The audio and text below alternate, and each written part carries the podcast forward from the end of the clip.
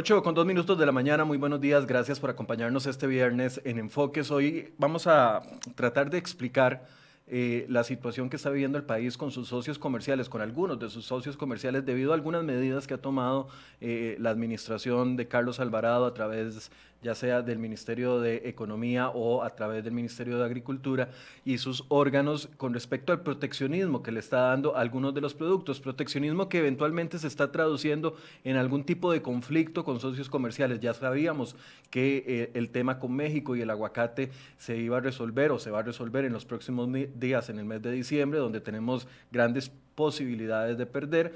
Pero además eh, se abrió otro frente con el arroz y ahora eh, recientemente un frente más con el azúcar, esta vez eh, teniendo algún tipo de conflicto y alguna advertencia que han hecho países como Canadá y Brasil contra Costa Rica ante la organización la Organización Mundial del Comercio. Entonces, hoy queremos explicar este tema, ponerlo en perspectiva. Invitamos a cuatro personas para podernos ayudar a entender este tema. Al ministro de Agricultura, que nos dijo que eh, no tenía señal celular y no podía atendernos ni por llamada ni por videollamada. A la ministra de Economía, que eh, a pesar de que llevamos varios días invitándola, no eh, recibimos respuesta. Ayer nos dimos cuenta de que tiene COVID y está aislada. Ah, también invitamos a Daniel Zúcar, economista, que se encuentra ya con nosotros, y a doña Lucrecia Brenes, quien es asesora legal en comercio exterior de la empresa Maquila Lama, que maneja muy bien el tema del azúcar y lo que está pasando. Le voy a dar la bienvenida a ambos. Gracias por acompañarnos. Buenos días. Muy buenos días, Michael, a todo el equipo y a doña Lucrecia. Muy buenos días también. Doña Lucrecia, buenos días. Muy buenos días a ambos. Muchísimas gracias por la oportunidad que nos dan de estar en este espacio. Buenos días, Daniel.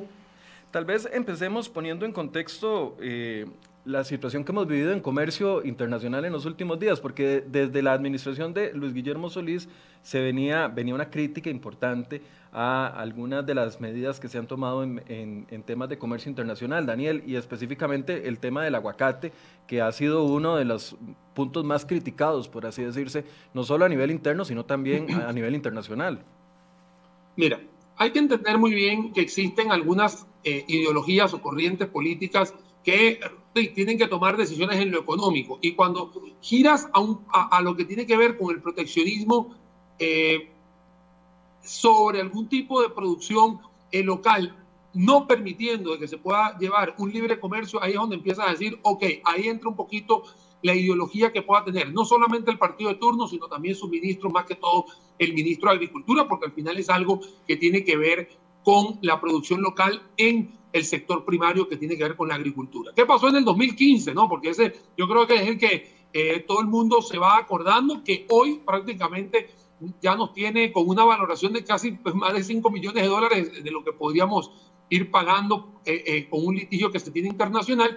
Y es que agarraron y se, se aferraron a decirle no al aguacate tipo Hass, ¿no? que es un aguacate que se traía prácticamente eh, desde México, un aguacate que tiene una gran cantidad de, condiciones mucho más favorables al que tiene el, el, costarricense o el producido en tierras locales y basado en, en una supuesta enfermedad que se le daba desde el punto de vista agrícola que se le llamó la mancha del sol en aquel momento, el viceministro, el viceministro de Agricultura hizo todo el lobby posible para poder eh, mantener un proteccionismo y bloquear la entrada del aguacate tipo Hass, que obviamente disparó los precios del aguacate en Costa Rica. O sea, en vez de ayudar a poder tener una, una canasta básica en el, en el sentido de poder tener productos agrícolas mucho más baratos, desde el punto del 2015 que hablamos del aguacate, hemos visto este tipo de ideologías dando de qué, de qué hablar en la parte económica en el sector agrícola. Y por supuesto, ahora hemos visto aquí en el 2019 y 2020 dos productos que también han estado bajo, la, bajo los escenarios proteccionistas, que ha sido el arroz, un producto y, temas que hemos discutido aquí en Enfoques, y hoy le damos también bienvenida al tema del azúcar. Pero si te das cuenta, Michael, y todos los que nos están siguiendo, tiene la misma naturaleza, es bloquear por bloquear sin saber el problema adentro y lamentablemente el que termina los productos caros, señor costarricenses. Eh, ahí es donde le iba a preguntar, antes de darle la palabra a doña Lucrecia, eh, te iba a preguntar, Daniel, el hecho de la afectación, porque a ver, la afectación directa, eh, el, aguacate es el mejor ejemplo, la, pagan los, los ciudadanos, la pagamos los consumidores y la afectación que se dio en el aguacate, todos recordarán el, precio eh, que aumentó a, niveles desmedidos, pero eventualmente también la calidad bajó, porque muchos de los aguacates que comprábamos acá eran muy caros y, muy, y, no, y no de una buena calidad. Es que, es que te explico, Michael, que existe en finanzas internacionales, una de las materias que yo imparto en las universidades, hay una cosa que se llama los argumentos de industrias nacientes. Eso quiere decir que cuando usted va a realizar algún tipo de proteccionismo, que yo no estoy de acuerdo, pero al final la teoría económica habla de eso, es porque usted tiene un producto que es bastante bueno y que puede agarrar y decir, ok, yo lo voy a proteger no solamente porque es bueno, sino que necesito que mi gente pueda vivir de él. Pero vivir de él también significa que mi gente también pueda pagar precios razonables, no que venga un producto importado de mejor calidad a menor precio. Entonces ahí la ecuación te dice, algo me está sucediendo. No puede ser que estoy protegiendo algo que no está al nivel de lo que traigo, sale más. En este momento, en el 2015, el precio del aguacate prácticamente subió, y digamos, de golpe en un 70%. Y sí, 70% en un producto que no estaba a la altura o como bien lo estás comentando, no era con la calidad que se deseaba. Ahora, eh, doña Lucrecia, buenos días. Ya ahora sí para darle la palabra. ¿Qué es lo que está pasando con el tema del azúcar? Porque eh, poníamos el ejemplo del aguacate, que ya es un litigio internacional eh, y que ha estado ya resolviéndose. En el caso del azúcar, no estamos en litigio todavía, pero podríamos encaminarnos a ello.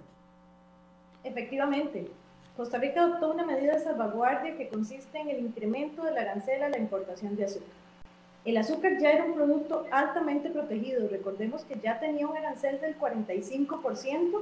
Además, hace un par de años se le había impuesto una medida antidumping de casi 4% y ahora un arancel por salvaguardia de 27%. O sea, la protección del azúcar está llegando al 80%.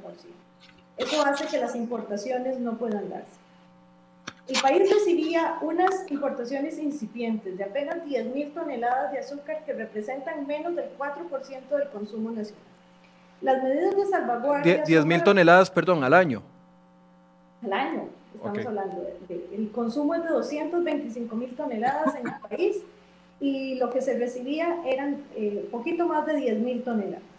Esto significa que cuando establecemos una medida de salvaguardia, que es un instrumento válido en el comercio internacional, se da para proteger a una producción nacional de importaciones masivas. Tenemos una buena industria, como decía Daniel, no necesariamente incipiente, pero que por alguna razón tiene problemas de competitividad y las importaciones podrían acabar con esa industria. En este caso, 11.000 toneladas no van a acabar con la industria azucarera nunca. De hecho, eh, los dos requisitos para establecer una salvaguardia son esos, importaciones masivas y daño a la producción nacional. En este caso, un equipo técnico que condujo una investigación por un año determinó que no se daban los requisitos que establece la legislación nacional y la recomendación para la ministra del, del MEIC perdón, fue que no debía establecerse la medida de salvaguardia. Sin embargo, la jerarca del MEIC se separa del criterio técnico e impone la medida. Resulta ser que como las medidas de salvaguardia son medidas que presuponen que no existe un comercio desleal, como sí existen los casos de dumping o, subsidios, aquí estamos ante un comercio lícito de países que son competitivos y lo que tenemos es un problema interno. Las medidas de salvaguardia le dan cabida a los otros países de que pidan una compensación. Si usted me aumenta el arancel en azúcar, entonces yo tengo derecho a alguna compensación comercial. Y resulta que hay un periodo de 30 días para que los países se pongan de acuerdo en esa compensación. En arroz recordarán que la compensación se dio en el mismo producto. Uruguay y Argentina, que fueron los países afectados cuando establecimos las eh, salvaguardias de arroz, lograron cuotas de libre, en libre comercio hacia Costa Rica. Entonces, se dio una negociación para compensar el efecto negativo de esa barrera arancelaria. En este caso, los países no han logrado ese acuerdo, son Brasil y Canadá, pese a que se han, eh, se han tenido meses de, de negociación, no se ha logrado el acuerdo. Y entonces, al no lograrse el acuerdo, estos países tienen derecho a establecer esa compensación por sí mismos y han iniciado ese procedimiento que consiste en notificar a la OMC su deseo de suspender concesiones a Costa Rica de la misma forma. Eh, Canadá ya lo anunció, Brasil aún, eh, eh, perdón, Canadá ya lo anunció, no ha dicho cuáles son los productos, Brasil sí, ya, ya mencionó cuatro productos a los cuales les va a aumentar el arancel a las exportaciones de origen costarricense. Ahora, aún no está no estamos por, en el mecanismo de solución de diferencias, que sería la otra etapa. Ese mecanismo de solución de diferencias es ya para que un panel arbitral establezca si la adopción de la medida de salvaguardia que hizo Costa Rica se ajusta a derecho, si se cumplieron los requisitos, porque si no se cumplieron los requisitos, entonces un panel le va a ordenar a Costa Rica levantar la medida. Ahora, esas 11 mil toneladas de azúcar que están ingresando al país venían de Brasil y de, y de, y de Canadá. Así es. Okay. Eh, este caso... Sí, adelante. Este caso es particularmente serio en cuanto a las importaciones que provenían de Canadá, porque resulta que con Canadá tenemos un tratado de libre comercio en donde acordamos una cuota libre de aranceles de 4.000 toneladas. Les dije anteriormente que el arancel en azúcar es bastante alto, 46%. Pues resulta que Canadá, en el marco de esa negociación comercial, le dimos una cuota de importación libre de aranceles que es de 4.000 toneladas.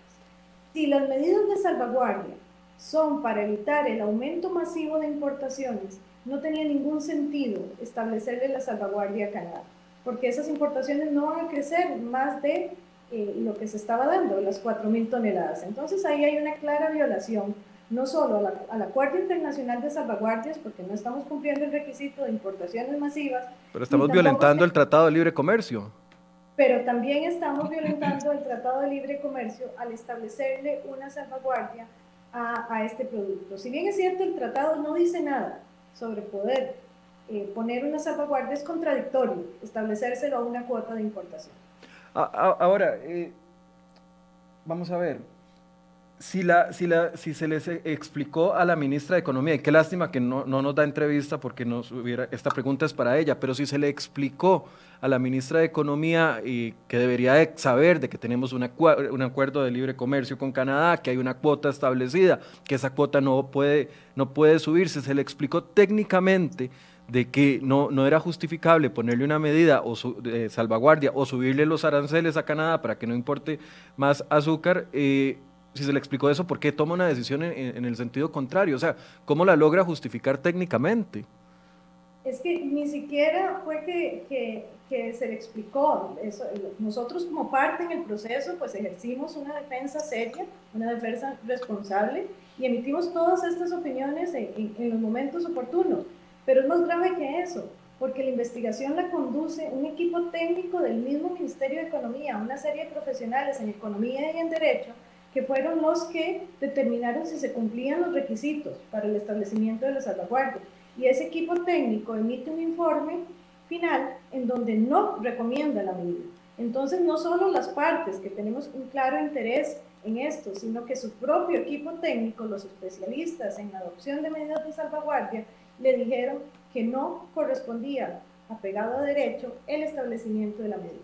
Y ella es la que se separa, ella hace un análisis por su cuenta, un análisis en donde concluye que 11.000 toneladas, un 3.6% del consumo, sí es masivo, y concluye además que no existe daño, pero que existe una amenaza de daño, amparándose en la grandeza de Brasil y en que Brasil es uno de los mayores productores de azúcar en el mundo. Pero hay un análisis que, que se hizo y, y el cual lo vio, y es que el costo de importar azúcar es tan alto a este país que cuando un importador ya tiene el azúcar en el mercado costarricense, ese azúcar resulta más caro que el azúcar de la industria nacional. Y entonces no hay forma de que ese importador pueda eh, acabar con la industria. Porque ya se paga un 45% de arancel, una medida antidumping de casi 4%, hay costos de importación que tienen que ver con transporte internacional, con una serie de, de, de costos adicionales que hacen que el azúcar, pues no, estas importaciones no sean muy competitivas en relación con la producción que realiza la industria nacional. Ahora, pregunta para los dos, técnicamente, ¿cuándo podemos estar hablando de un proteccionismo injustificado? Porque, a ver, mucha gente aplaude y dice, bueno, está bien que el país ponga barreras al aguacate porque los productores nacionales tienen que salir adelante. Está bien que, que, se pongan, eh, eh, eleven aranceles al azúcar porque entonces va a venir azúcar. Está bien el tema del arroz. Siempre ponen de justificación al productor nacional como el, como el gran beneficiado, pero técnicamente, ¿cuándo podemos estar hablando de, de un proteccionismo sin justificación? Daniel te voy a contar de que primero proteger algo que no tenga, volviendo a esa filmina que te decía, si usted no tiene la capacidad competitiva para, y competitiva no significa a través de precios, sino a través de calidad, y ponerle un proteccionismo es darle un daño a la población. Entonces, es ahí donde usted tiene que ver todas las aristas de, una, de, un nivel de proteccionismo. Si usted protege, por ejemplo, como sucedió en Alemania, cuando protegieron la importación de carros para que Volkswagen y Mercedes-Benz y se pudieran, y BMW, BMW, se pudieran desarrollar, bueno, era porque exactamente era ir a hacer productos totalmente competitivos. Igual sucedió en Corea del Sur, igual sucedió en Japón. Bueno, si vamos a agarrar y, vas a decir, vas a hacer un proteccionismo acá, ¿por qué lo estás haciendo? O sea, ¿qué, ¿cuál es el beneficio? Ah, que están beneficiando al consumidor. No, porque en este momento te estás dando cuenta que traer productos importados desde 14 mil kilómetros dando vueltas casi a todo el, a todo el mar Atlántico, ¿no? lo tienes que hacer así desde Brasil, o, ¿no? o estar trayendo cosas o mandando cosas hacia Canadá, ahí es donde te das cuenta que no puede ser que cueste lo mismo. Sí, hay economías de escala, etcétera, pero tienes que beneficiar a tu consumidor y no estar beneficiando solamente a un grupo de amigos, que es lo mismo que sucede con el arroz, que es lo mismo que está sucediendo con, con Laica, con la Liga Azucarera, es lo mismo que está sucediendo con el tema del aguacate. Está protegiendo a un grupo de amigos, prácticamente a un club, que si no eres parte de él, entonces no tiene los privilegios. Entonces ya la palabra privilegio empieza a distorsionar lo que es el mercado eh, de consumo de algún producto. Entonces, cuando usted tiene que proteger o protege para todo el mundo, tranquilamente, porque su nivel de competitividad te va a dar de que vas a tener productos buenos a buen precio, etcétera, pero no es proteger para brindarle privilegios a una persona. Entonces te acabo de mencionar los tres productos que en cada uno de ellos la naturaleza es prácticamente lo mismo. Tienes un sector primario que no está siendo, eh, digamos, eh, productivo, no está siendo óptimo Obviamente, la tendencia política o la ideología política que gira en estos momentos a un, a un proteccionismo hacia la agricultura simplemente porque la ideología así lo, así lo reza. Vean que el ministro de Agricultura lo ha dicho N cantidad de veces y él está, como se dice coloquialmente, sentado en la galleta diciendo que él no va a dar su brazo a torcer para seguir teniendo este, estos, eh, estas acciones proteccionistas y en realidad es como retroceder unos 60 años atrás, cuando hoy en día el mercado está abierto, estamos, somos parte de una globalización. Por eso es que hubo tanto problema con la Alianza del Pacífico, de que Costa Rica no se ha metido, porque también existen ideologías políticas que no permiten ese ingreso o mejoras en la economía nacional. En, eh, doña Lucrecia, ¿Qué consecuencias tiene incumplir con un tratado? ¿Qué, consecuencias tiene para el país incumplir eventualmente con un tratado de libre comercio que, está vigente desde hace tanto tiempo? Son varias las consecuencias. Eh, la inmediata, eh, como en este caso, eh, en el marco de una salvaguardia, sería la imposición de aranceles a productos que no tienen nada que ver con el conflicto, pero que eventualmente van a ser afectados en sus exportaciones a Canadá y a Brasil. Es decir, productos costarricenses que estaban ingresando a esos mercados y en donde Brasil y Canadá va a decidir aumentarles los aranceles y probablemente esas exportaciones que realizamos se van a volver poco competitivas en esos mercados. Ese es el, efecto inmediato. ¿Usted conoce qué, eh, perdón que le interrumpa, conoce qué exportamos a Canadá, por ejemplo? Eh, a Canadá se exportan algunos productos agrícolas, se exportan llantas, eh, hay, un, hay un comercio eh, amparado al Tratado de Libre Comercio que, que sí, es, sí es importante. Adicionalmente, la segunda consecuencia inmediata es que estos países pueden activar el mecanismo de solución de diferencias y eh, pues ponernos en un, en un, proceso igual al que tenemos en, en el aguacate, donde un tribunal, un panel arbitral va a decidir sobre si la adopción de la medida es legal o no es legal y eso pues nos cuesta bastante dinero en, en cuanto a la defensa. Y una tercera consecuencia que a mí me parece particularmente grave es la pérdida de credibilidad en el país.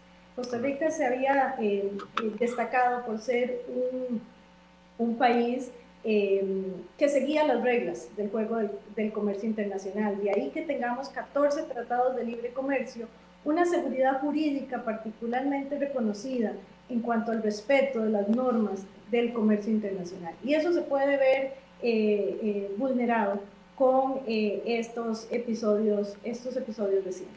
Para, para, ponerlo más claro, entonces, la medida proteccionista que toma la, la ministra de Economía sin respaldo técnico para proteger el azúcar, la va a terminar pagando los exportadores de llantas o los exportadores de productos agrícolas que actualmente tienen negocios con Canadá. ¿Es así?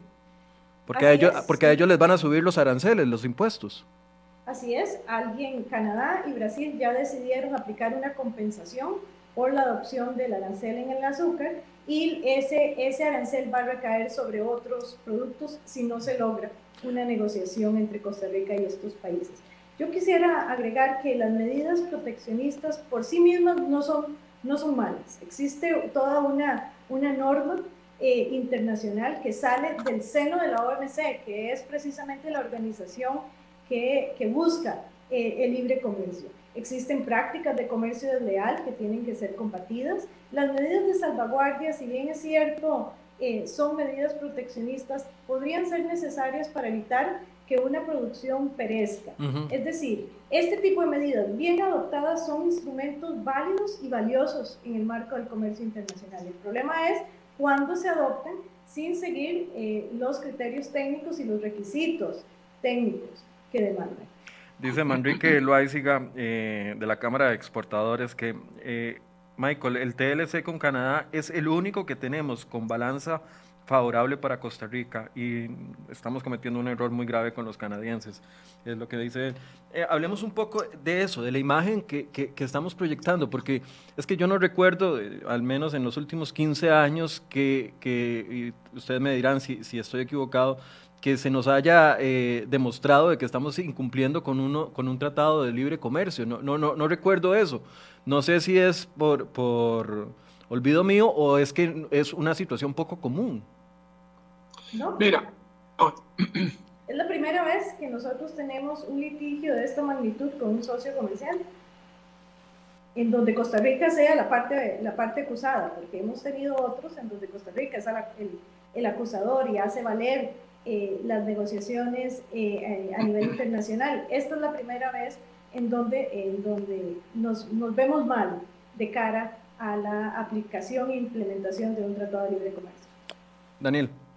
No, a mí, lo, a, mí lo, a mí lo que me preocupa, Michael, es la imagen, ¿me entiendes? Porque si bien podemos sacar números, ¿no? Y, y, y, en realidad los números hablan por sí solos y, y tenemos productos caros, estamos protegiendo a gente que, que, que, de verdad lo que está buscando son privilegios más que algún tipo de beneficio para el consumidor, porque al final recordemos que todo esto lo terminamos pagando todos, o sea, esto hay prácticamente los importadores o los productores son intermediarios, pero lo termina pagando el consumidor, o sea, nosotros somos los que vamos a pagar el chocolate más caro, la, los fármacos más caros, el tema de las esencias más caras, el, el sirope más caro, o sea, hay muchas cosas que al final terminamos nosotros pagando más caro.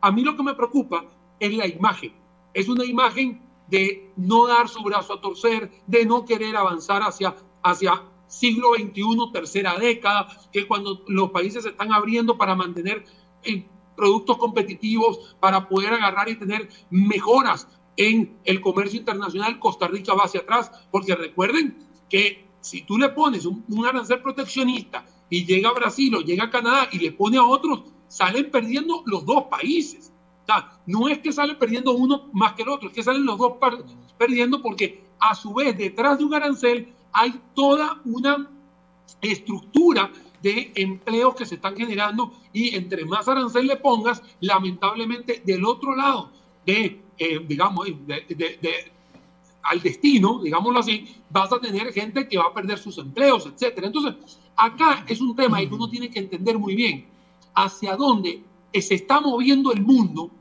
y si tú eres capaz de montarte en ese tren o no montarte. Y lamentablemente en el tema del azúcar, el arroz y en el aguacate, que bien lo dice el informe de la OCDE en abril de 2000, el último que salió de abril, lo dice muy bien, que hay que abrir los mercados y dejar de estar con este tipo de proteccionistas que tienen características ideológicas en estos tres mercados. Lo dice textualmente en el informe de la OCDE. Entonces, Costa Rica, si quiere darle la espalda, no solamente se lo está dando a la OCDE, no solamente se lo está dando al mundo, sino se lo está dando a sus propios consumidores, que son los que terminan pagando más caro y los que terminan pagando más caro desde el punto de vista de desempleo y en el tema de privilegios, que sigue siendo un monopolio del arroz, un monopolio del azúcar, y por supuesto querían hacer el tema del monopolio del aguacate, que como, como dijo aquí Lucrecia, estamos a uno prácticamente a semanas de saber cuánto nos toca pagar, ¿no? Porque aquí ya prácticamente Costa Rica está sentenciado haber hecho las cosas mal. Ahora, Daniel, y, yo entiendo, los dos países pierden, pero recordemos que somos un país de 5 millones de habitantes, con un mercado ah, potencial de 5 millones de habitantes, mientras que Canadá es un, un, mercado potencial de, no sé, 35, 30, 40. 35 millones. 37, 38 millones de, de, habitantes. O sea, estamos perdiendo eh, puntos con un mercado potencial con el que nos hemos llevado bien, pero que además eh, eh, es un mercado muy grande. Es que, a ver, todo lo que tú hagas, Michael, en contra de lo que está sucediendo a nivel planetario, es ahí donde tú te das cuenta que terminas perdiendo todo. O sea, ponerse a pelear con quien sea, ya sea Canadá, ya sea Brasil, ya sea México, ya sea Chile, ya sea Perú, con quien te pelees, todo mal. Entonces, acá el tema es agarrar y decirle a la ministra y al ministro, ¿no? Hey, por favor quítense ese chip y vean lo que está sucediendo en el mundo. Reúnanse con su jerarca de cómics, que hoy no hay, no para variar, pero bueno, no lo tenemos. Bueno, yo, me pregunto, yo me pregunto si esa medida se hubiera tomado o cómo hubiera reaccionado doña Diala Jiménez si estuviera todavía en cómics, que, es de, una, de un pensamiento completamente distinto a, la naturaleza de la ministra de Economía o el de, o el de Agricultura. lo que pasa, Michael, es que si tú te quedas solamente con la la imagen de tu vecindario, no te das cuenta de lo que pasa alrededor. Si tú no eres capaz de salir a ver qué está sucediendo en los otros países, qué pasa en la zona franca, qué pasa en el sector comercio, qué pasa aquí, y así podemos hacer un programa completo de reactivación, etcétera. Pero te quedas en la misma burbuja, utilizando la palabra, yo creo que una de las palabras más usadas en este año, la burbuja, y te quedas en burbuja y no vas a entender nada.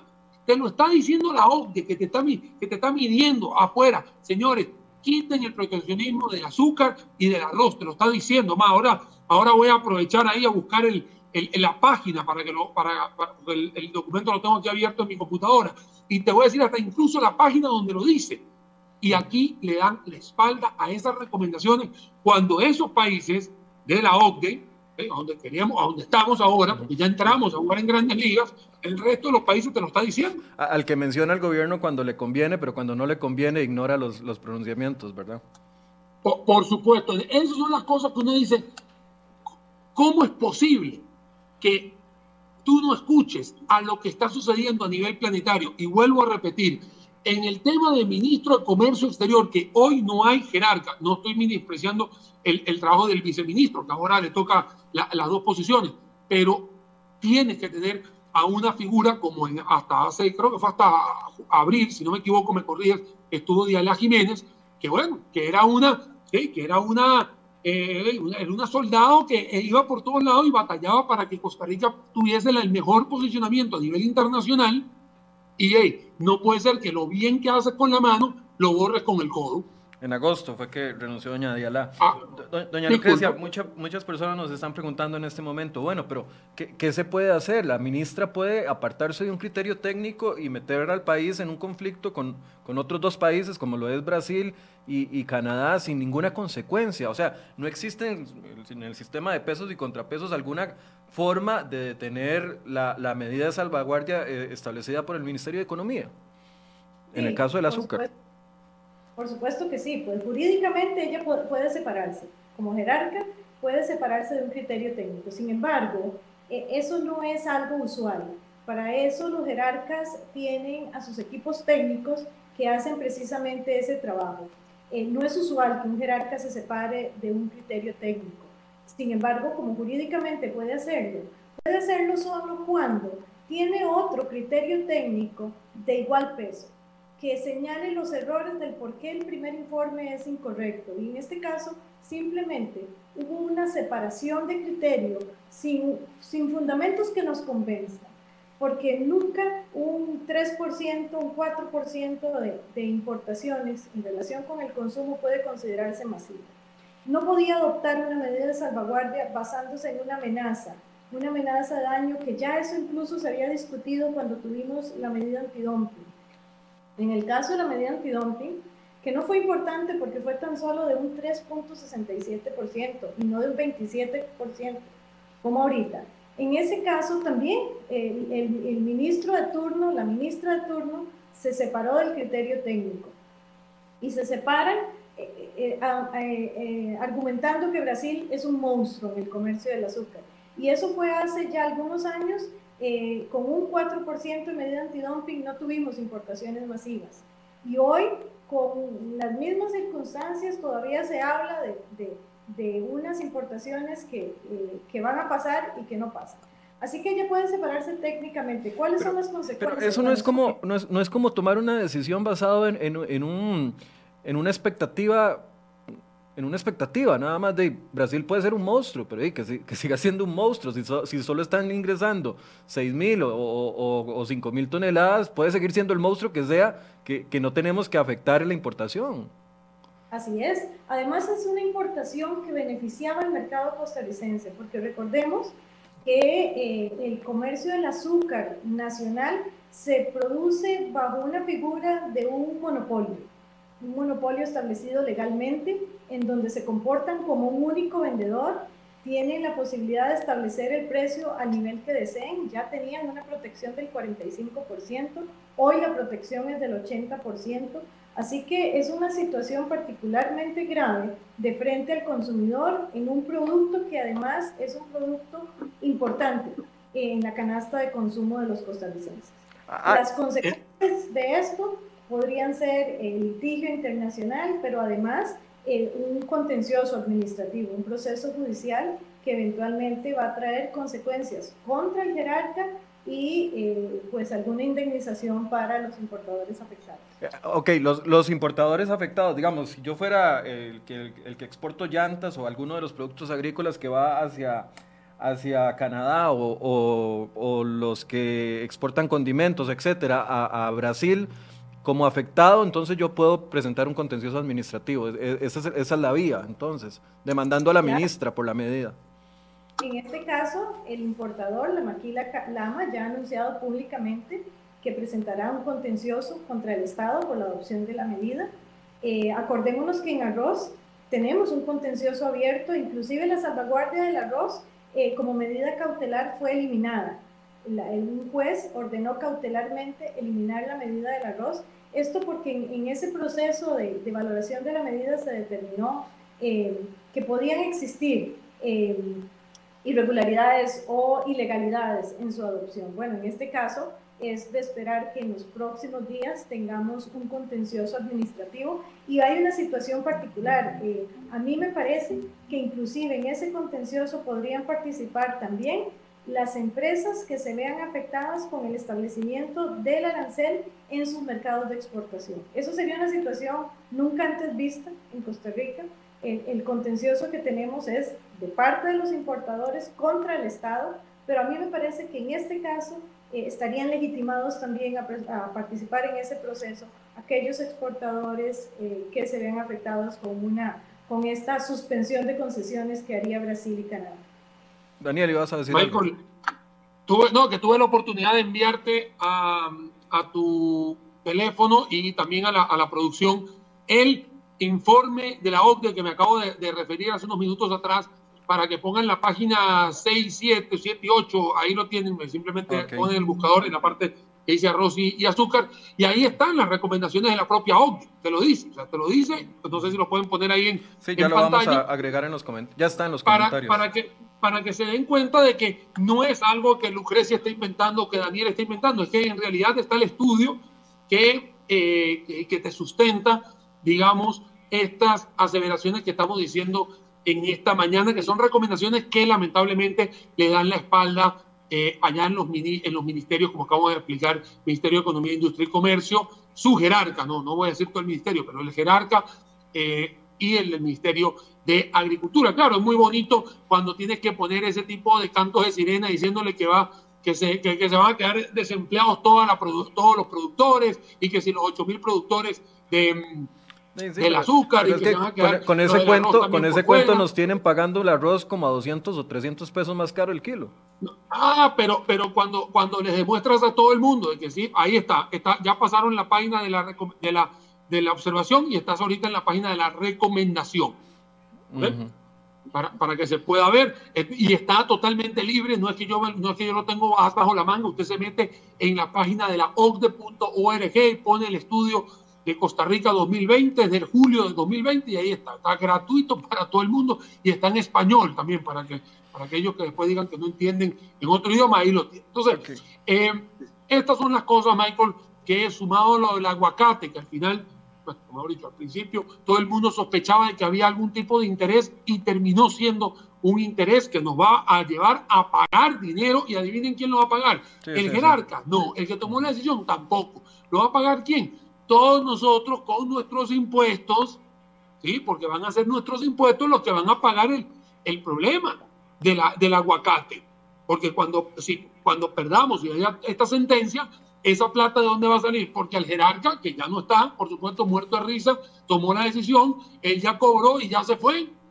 Esas son las cosas que también hay que valorar, de que cuando existe algún tipo de responsabilidad, tiene que haber una responsabilidad de lo que está sucediendo, de la toma de decisión, y si en realidad vas a tener un problema, como hoy estamos viendo lo del azúcar, y como hace unos dos meses atrás, si no mal me equivoco, vimos con el tema del arroz, bueno, te va, te va a pasar una factura cara al consumidor, porque paga más caro, y al consumidor porque pagamos nosotros el impuesto por el tema de algún tipo de eh, de sentencia, etcétera. Dice William Medina, pero ¿por qué tenemos ese tipo de proteccionismo? ¿Será para resguardarnos para una eventual crisis? Y yo sé que este es un argumento que siempre sale durante las conversaciones de este tipo. Por ejemplo, si no hay arroz o azúcar en el mundo, por alguna razón, nosotros sí podríamos autoabastecernos. Y esto es uno de los argumentos que discutíamos, como bien dice Daniel, hace algunas semanas con el tema del arroz, que decían, es que tenemos que ser... Eh, eh, capaces de poder autoabastecernos sin traer de, de, otros lados o solo trayendo, bueno, cuando les conviene y a quienes les conviene y, lo venden como les conviene. Bueno, y es que, a ver, en el tema del arroz, recordemos que primero es el producto o es el cereal que más se consume en la, en la, en, en la mesa costarricense y solamente en Costa Rica se produce menos del 40% de ese arroz que se comercializa. Y no lo digo yo, lo dijo aquel señor de con arroz cuando en algún momento tuvimos ese, ese debate aquí en Enfoques. Eso no, por eso digo, no lo digo yo. O sea, que el resto lo tienes que traer porque igual lo vas a tener que traer. Así, per se lo vas a tener que traer. Por otro lado, el tema es que lo traes, pero como eres miembro de la, mm, como eres miembro del club, tienes la oportunidad de traerlo a cero arancel. Cuando una, cuando una importadora, como no es del club de amigos, entonces tiene que pagar el 36% de arancel y que por supuesto el producto ya deja de ser competitivo. Entonces, ¿en qué cabeza tenemos que ir remando para decir que si no perteneces al club de amigos, entonces lamentablemente tiene que pagar aranceles por encima del 30-35% que al final lo termina pagando el consumidor? Y por el otro lado, dice que proteges, pero llevas casi 10 años bajando la, la cantidad de productores, le echas la culpa a cualquier cosa que quieras y en realidad el tema es que hay gente que está protegida y hay otra gente que no está protegida. El asistencialismo hacia los productores locales no existe y eso es un problema estructural que tenemos en Costa Rica y es algo que tenemos que, ir modificando. De hecho, siempre lo hemos dicho en temas de reactivación económica, donde hay que fortalecer al agricultor, ayudándolo, metiéndole dinero en tecnología, con el tema de las cargas sociales, con el tema del tratamiento de impuestos sobre la renta, etcétera. Pero en temas estructurales es una cosa y esta parte de estar afianzado y aferrado a un proteccionismo que solamente beneficia a los miembros de un club es lo que hace totalmente desigual la participación, que termina siendo el consumidor el que no puede elegir un arroz o un azúcar o un aguacate de mejor calidad o de buena calidad a un precio más accesible, simplemente porque hay que defender a unos cuantos. Doña Lucrecia, ¿qué, qué, qué, cuáles son los próximos pasos a seguir? Digamos, ya sabemos que Brasil va a incrementar aranceles en algunos de los productos. Canadá todavía no ha definido en cuáles productos. ¿Qué pasaría después de eso? En el proceso. efectivamente, efectivamente, el paso que sigue es que Canadá anuncie cuáles serán esos productos. Dependiendo de cuáles sean, así vamos a tener alguna reacción, espero yo, de las industrias que se vean afectadas. A mí me parece que esas industrias, si realmente sufren una afectación en esos mercados y van a ver disminuida la competitividad de sus exportaciones, algo tendrán que hacer. Em, todavía está abierta la posibilidad de que se logre una compensación mediante un proceso de negociación entre Costa Rica, Canadá y Brasil, es decir, que se acuerde eh, la compensación, ojalá en el mismo producto, mediante una, una cuota de importación. Eh, si eso no, no, prospera, pues yo esperaría que estos países acudan a la, a la OMC, ahora sí, a solicitar un proceso de solución de diferencias, lo cual eh, pues sería muy grave para Costa Rica. Hay un caso particular que tuvo Guatemala en prácticas de dumping que se discutió en la OMC. Y hoy, casi 20 años después, eh, se sigue citando a Guatemala como uno de los países que peor ha implementado el acuerdo de prácticas antidumping y donde cometió todos los errores y ese panel todavía eh, se cita muchísimo como una mala práctica del país en la implementación de una medida proteccionista. Bueno, yo no quisiera que Costa Rica eh, tuviéramos un panel eh, arbitral de esta forma y, en nuestro caso sea considerado como uno de los países que violentó las disposiciones del acuerdo de salvaguardias para establecer medidas proteccionistas. Aquí tengo unos eh, datos. Perdón, termina la idea.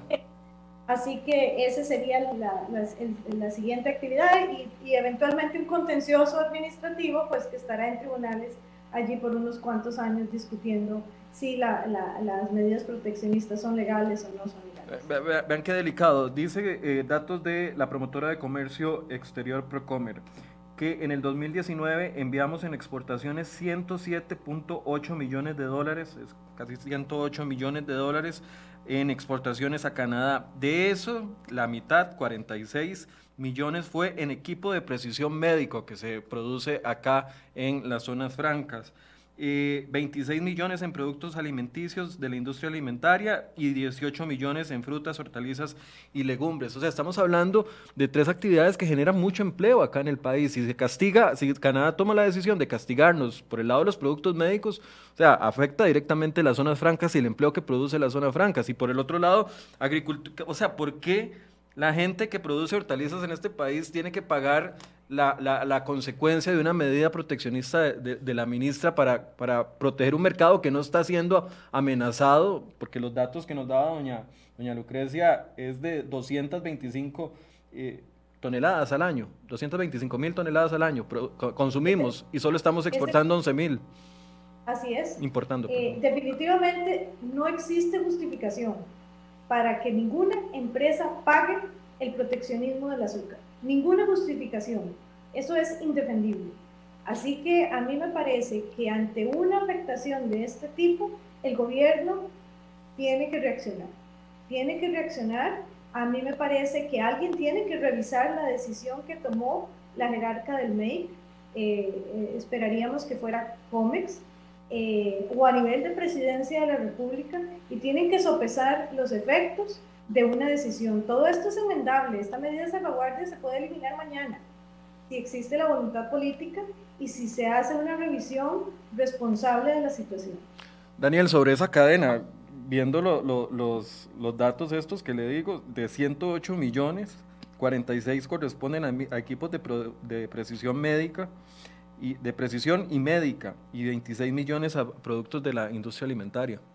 No, es que aquí te voy a eh, contar. los que generan empleo, los que están generando empleo ahorita en esta crisis de desempleo que tenemos. Es que yo te lo contaba de que cuando, cuando un país se pone a jugar con fuego, y se va a terminar quemando y no precisamente por el producto que puedes tener, porque la imagen es la que se deteriora y te puede cascadear a otras a otras áreas. Ve que me lo estás diciendo, productos médicos. O sea, que estamos hablando que ha sacado la casta por, por, por, el país a lo largo de todo este año 2020, que ha sido complicadísimo. E imagínate que vamos a tener un problema con eso. No, no deberíamos tener. Entonces, es ahí donde yo coincido al 100% con Lucrecia.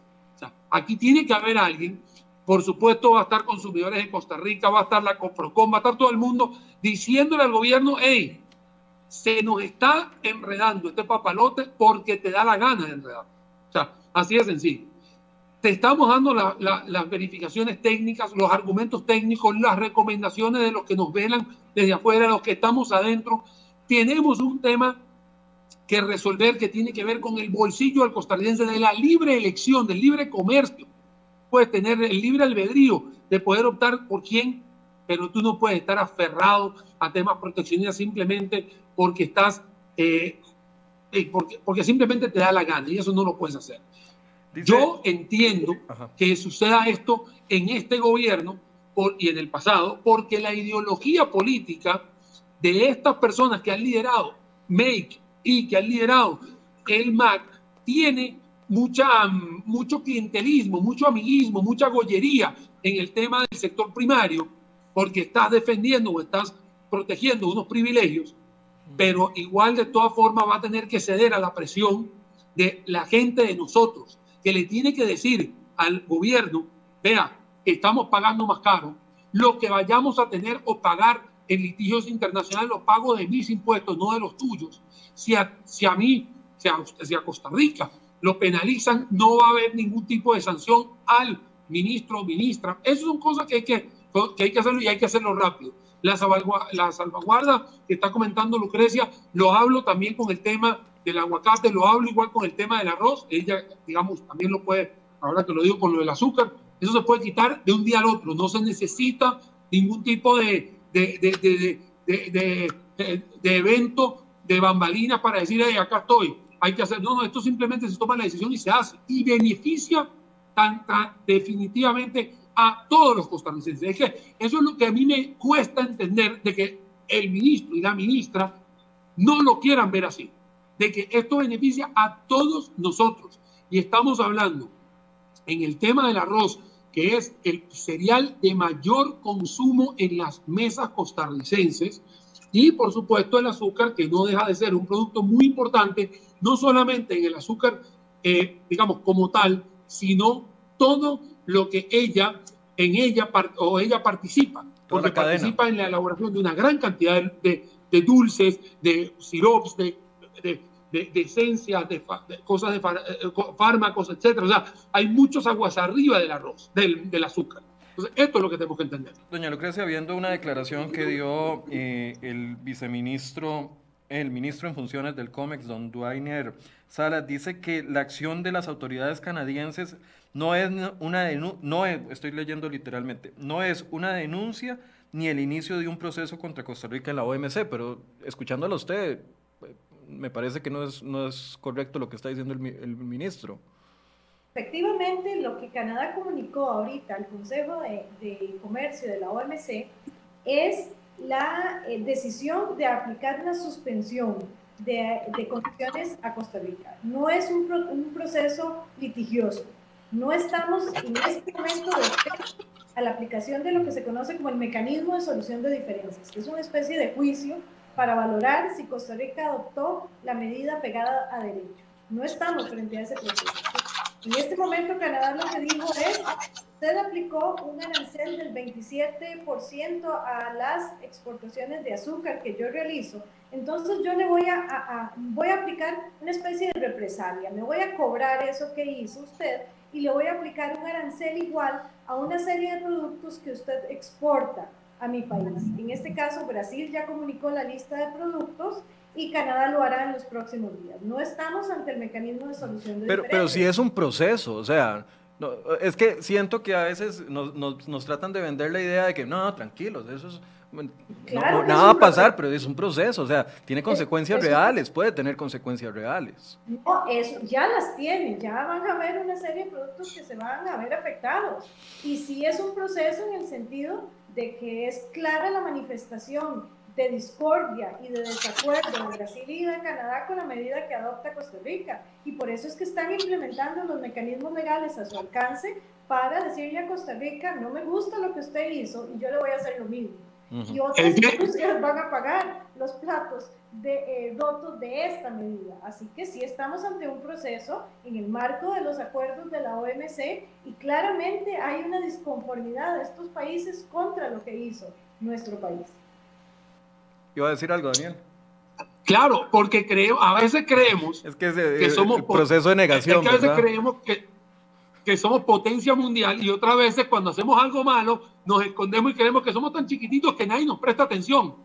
Pues aquí tienes el grande, el gigante de Sudamérica y un grande de Norteamérica que te está diciendo, hey, sí te estoy prestando atención y sí te voy a hacer esa mala fama porque lo estás haciendo. Ve que simplemente el hecho de que Brasil y Canadá, que no son unos players pequeños del vecindario centroamericano que hayan dicho eso es porque ya tiene repercusiones a nivel internacional. Entonces, cuando se minimiza estos temas es porque nos queremos esconder, ¿me entiendes? Es exactamente cuando, cuando sucedió aquella firma de aquel domingo, ¿te acordás cuando fue con lo del arroz? Que después dijeron, no, ahí nadie se iba a enterar. No, aquí todos nos vamos a enterar, porque esto nos preocupa a todos.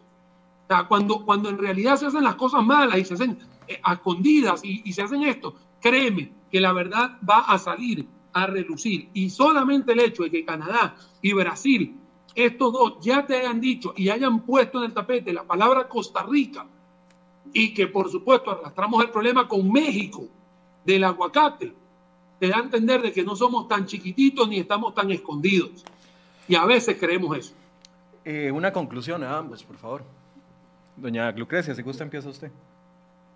Pues a mí me parece que eh, tenemos que ponerle atención a esta aplicación de políticas proteccionistas.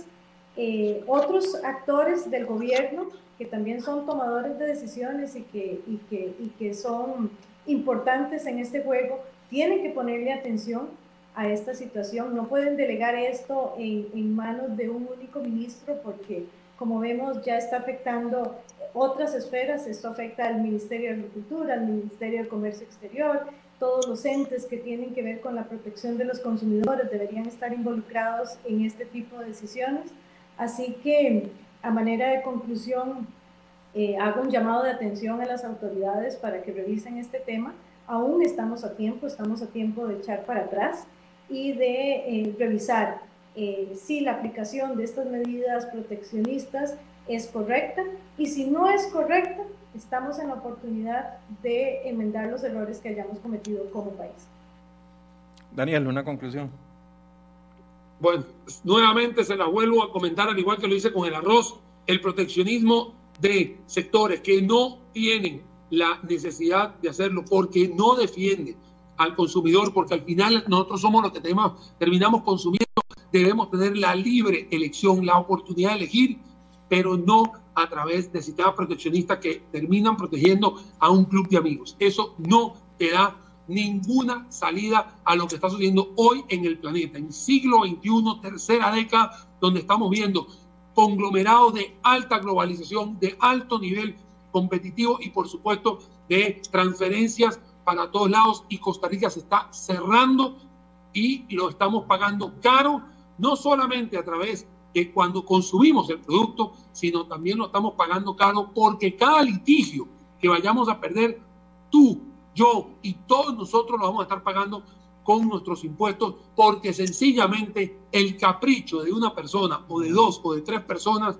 afianzarse en un sistema que hace años dejó de ser la regla, ¿no? Porque hace muchísimos años, 50, 60 años atrás, era importante, hoy ya no tiene cabida en el comercio internacional. Así que me uno a las palabras de Lucrecia, que ojalá las autoridades puedan sentar cabeza, primero poner cabeza en el ministro, una ministra o ministro en comercio exterior y que tenga esa visión de agarrar y volar. Volar significa salir de este país y entender lo que está sucediendo a nivel planetario para que sepamos de que Costa Rica no puede ser un jugador de tercera división creyendo que está jugando en primera. No, hay que hacer las cosas bien. Hay que hacer las cosas bien, sí, ese es el mensaje. Yo me pregunto qué pensarán los exministros de Comercio Exterior, como doña Anabel González, que recientemente ha sido nombrada en un puesto eh, de mucha relevancia allá en Washington, en Washington perdón, o eh, don Alberto Trejos, eh, exministros que abrieron brecha con tratados de libre comercio que le abrió oportunidades a muchos sectores del país. Me pregunto qué estarán pensando ellos al ver este rumbo que ha tomado el país en materia de socios comerciales, porque muchos otros socios comerciales pueden estar viendo lo que está pasando y pueden ya estar teniendo, digamos, algún tipo de, de pensamiento, de duda es que, es que tú pones, cuando suceden estas cosas, actuamos. Michael, Michael, cuando suceden estas cosas, tú pones las aguas, en, eh, las barbas en remojo, te lo pones. Ya te empiezas a preparar y empiezas a sacar cálculos, porque si Canadá y Brasil lo hicieron o México lo hizo, ¿Por, ¿Por, qué no te va a salir algún otro socio comercial? No quiero mencionar, digamos, ninguno, pero tenemos una gran cantidad de tratados de libre comercio y todos pueden agarrar y sentar a, a su gente y decir, vayan revisándome esto, por favor, tienen un par de semanas para hacer. No, ¿quién quita que no esté pasando? Bien, muchas gracias a, doña Lucrecia Brenes, asesora legal y, y de comercio exterior de Maquila Lama, y también a Daniel Zúcar por acompañarnos esta mañana. Gracias a ambos. Y muchísimas gracias a ti, Michael, por la invitación. A Lucrecia, un fuerte abrazo a la distancia y a todos los seguidores también. Buen feliz día. Gracias. Le ponemos la atención a estos temas porque son temas que impactan directamente la economía de un país y cuando hemos tratado de enfocarnos en la reactivación económica y vemos de que las medidas se toman, más bien van eh, en retroceso, eh, es preocupante. Y vean qué irónico, porque cuando, cuando comenzamos a denunciar el tema del cemento chino acá en CDR hoy, y hicimos todo lo que hicimos y todos los reportajes y demostramos todo lo que pudimos demostrar, eh, el argumento del MAKE en ese momento, que era don Welmer Ramos, actual diputado del PAC, en ese momento era ministro de Economía, me decía, y me reclamó en muchas ocasiones, en privado y en público, diciéndome, es que ustedes lo que quieren es establecer un monopolio, mantener el monopolio o el duopolio del cemento en Costa Rica. Y yo le explicaba que no, que, viniera cemento, pero que viniera bien, no, no de la manera en la que vino y, y, con los fondos que se utilizaron. Pero vean qué irónico, porque en ese momento el discurso hace cuatro o cinco años era abramos todos los monopolios. Y cuando uno los ve en la acción, es más bien establecer más monopolios, restablecerlos, fortalecerlos, el monopolio del arroz, el monopolio del azúcar y, el tema del aguacate. Así que eh, las acciones hablan mucho más que las palabras y es aquí donde uno se da cuenta de que, verdad, eh, hay, hay un tema ideológico detrás que busca de una u otra forma complicarnos el panorama a nivel internacional y que puede afectar empleos aquí en el país, exportaciones aquí en el país, productores aquí en el país, la gente que está produciendo se puede ver afectada. Así que ojalá que la ministra quiera hablar en algún momento de este tema. No nos ha querido dar entrevistas sobre este tema y tampoco nos quiso dar entrevista con el tema del arroz. Muy peligroso de que una sola cabeza eh, tome decisiones de este tipo que nos afectan a todos. El lunes eh, los invitamos para que se conecten con nosotros. Vamos a hablar de los resultados de la mesa de diálogo del gobierno. Ya sabemos de que eh, el gobierno va a insistir en el tema de impuestos. Bueno, ese va a ser nuestro tema de lunes acá en Enfoques. Muchas gracias por su compañía, por sus comentarios, por sus dudas, por sus regaños. Aquí estamos para recibirlos. Muy buenos días.